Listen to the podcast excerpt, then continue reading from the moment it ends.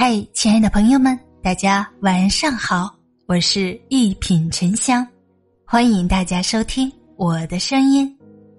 梦妍在后来的一次采访中说道：“夹紧尾巴做人是父亲教给我的道理，别张扬，别咋呼，别有一点成绩就觉得全世界都盛不下你了。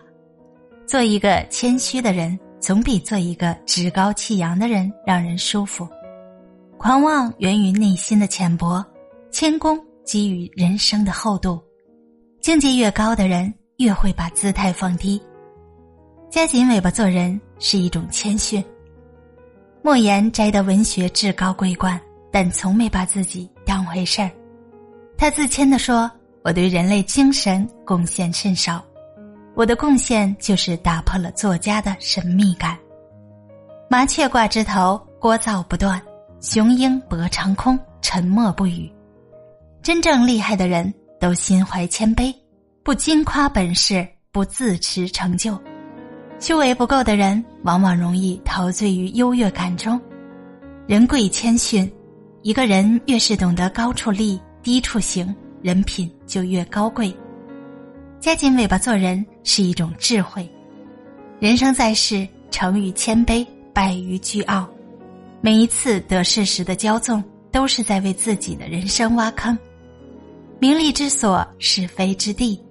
人太过招摇，祸必将至。唯有保持心境澄明，方能明哲保身，方能在精进的道路上日拱一卒。莫言曾说：“背对文坛是我对自己精神上的一种提醒，不要被这些文坛上名和利控制了自己，左右了自己。成名美在穷苦日，败事多因得意时。人到了一定的境界，都是往回收的，收到最后。”磨平自以为是的傲气，留下谦和温润。夹紧尾巴做人是一种修养。作家吴军曾告诉自己的学生：“人这一生要避开三样东西：人前的贵气，人后的戾气，人上的傲气。层次高的人往往把修养根植于心。光不外放，势不压人。”莫言获得诺奖后。央视到他家做采访，录制数次被电鼾声响打断。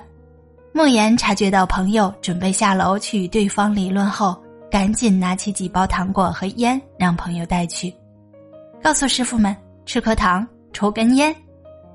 虽声名在外，莫言却从不怠慢他人，从不刻意显摆地位、卖弄身份，反而因为一份与人为善的理解。一份推己及人的周到，让自己低到尘埃里。君子贵人见己，先人而后己。